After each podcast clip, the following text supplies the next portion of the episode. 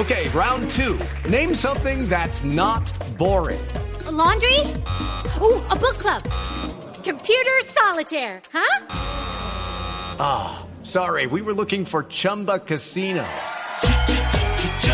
That's right. ChumbaCasino.com has over 100 casino style games. Join today and play for free for your chance to redeem some serious prizes. ChumbaCasino.com. No purchase necessary. Full prohibited by law. 18 plus terms and conditions apply. See website for details. Con seis macroimputaciones se pondrá punto final a la judicialización en el proceso de justicia y paz en Colombia. Alejandro Tibaduiza.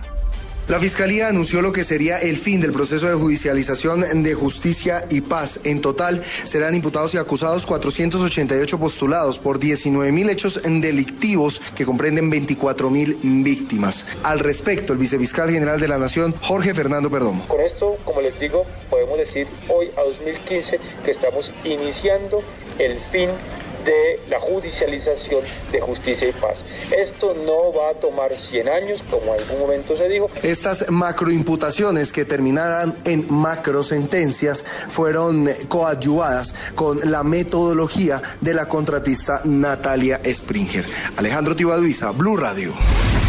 El Centro Democrático aceptó que la guerrilla de las FARC sea sometida a la justicia transicional por medio de un tribunal. María Camila Correa. El expresidente y senador de la República, Álvaro Uribe Vélez, señaló que aunque la creación del Tribunal de Justicia propuesto por el gobierno es discutible desde el punto de vista constitucional, acepta que las FARC sean juzgadas por este organismo. Si lo necesitan para la FARC, pues nosotros aceptamos.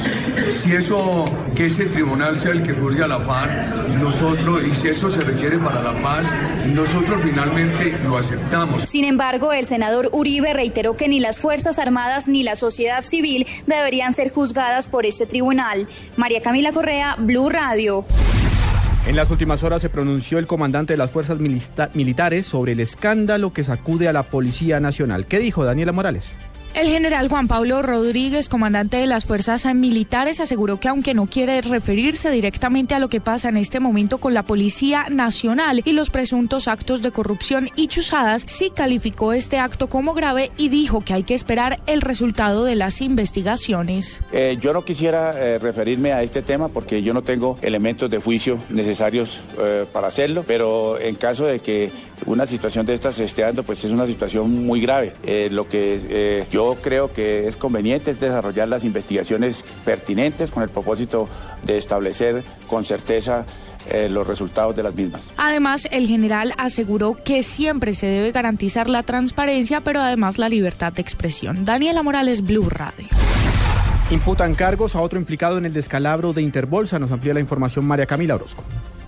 Administración desleal y operaciones no autorizadas fueron los delitos imputados y que aceptó Miguel Mergesh por el descalabro de Interbolsa. Este es uno de los seis exfuncionarios que fue sacado del mercado de valores por incumplir sus obligaciones y permitir el millonario descalabro que afectó a más de 1.200 víctimas. En la imputación, el ente acusador argumentó que la mano derecha de Claudia Jaramillo, esposa de Alessandro Corridori, uno de los accionistas mayoritarios de Interbolsa, no cumplió con los procedimientos para la protección de los activos de los inversionistas. María Camila Orozco, Blue un perro pitbull dejó gravemente herida a una menor de edad en el municipio de Bello, en el departamento de Antioquia. Nos informa Lina María Zapata con graves heridas en la cabeza y rostro quedó una menor de tres años de edad luego de ser atacada por un perro pitbull en el municipio de Bello Norte del Valle de Aburrá. Cristian David Tamayo, padre de la menor, relató que la niña estaba junto a su madre cerca de la puerta de su casa y el perro de unos vecinos al parecer se soltó y se lanzó a morderla. En el momento está bien la bebé, ha reaccionado bien a todo lo de los médicos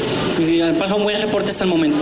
Pues en el momento no se sabe todavía nada, esperamos que los dueños se hagan cargo de lo del problemita que en la cara, que nos colaboren.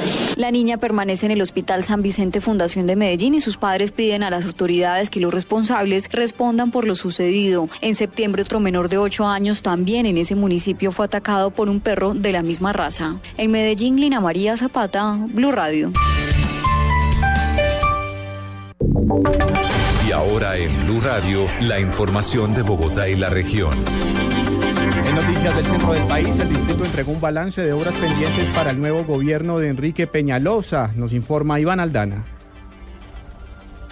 El Instituto de Desarrollo Urbano entregó un balance de las obras de movilidad que quedan en construcción y pendientes para el gobierno del alcalde electo Enrique Peñalosa. El director del IDU, William Camargo, afirmó que hay un paquete de obras que queda adjudicado y en ejecución y otras listas para licitar en el año 2016. Recordó también que algunas obras por límite de cupo presupuestal solo quedarán en la factibilidad. Camargo explicó que con ese balance se administraron alrededor de 62 obras, de las cuales algunas eran de la administración pasada de cupo y valorización, pero que finalmente se avanzó en el 60% en algunas fases de construcción. Iván Aldana, Blue Radio. En el Consejo de Bogotá destacaron que la elección de Contralor y Personero para la capital del país pase por el Cabildo Distrital. David Gallego. Después de que el proyecto de elección de los cargos de Contralor y Personero pudiera ser por meritocracia se hundiera en el Consejo de Bogotá, algunos cabildantes explicaron la razón de su voto. María Victoria Vargas, quien votó negativamente, dijo que hay que dejarle cierta discrecionalidad a las corporaciones de elección popular. Que cumpliendo la Constitución, el acto legislativo, todos, dice que todos los funcionarios que deban elegir las corporaciones de elección popular que harán convocatoria pública. Fue modificado, de fuera le corresponde directamente Por su parte, el concejal Antonio Sanguino dice que la decisión del Cabildo Distrital es perjudicial para la ciudad y que la elección debería ser por meritocracia. Mucho mejor que haya meritocracia a que sea el resultado de una componente, la elección de estos eh, dos órganos de control de la ciudad. Con 19 votos a favor y 22 en contra, el Consejo de la Ciudad decidió que los dos cargos seguirán siendo seleccionados por convocatoria pública. David Gallego, Blue Radio.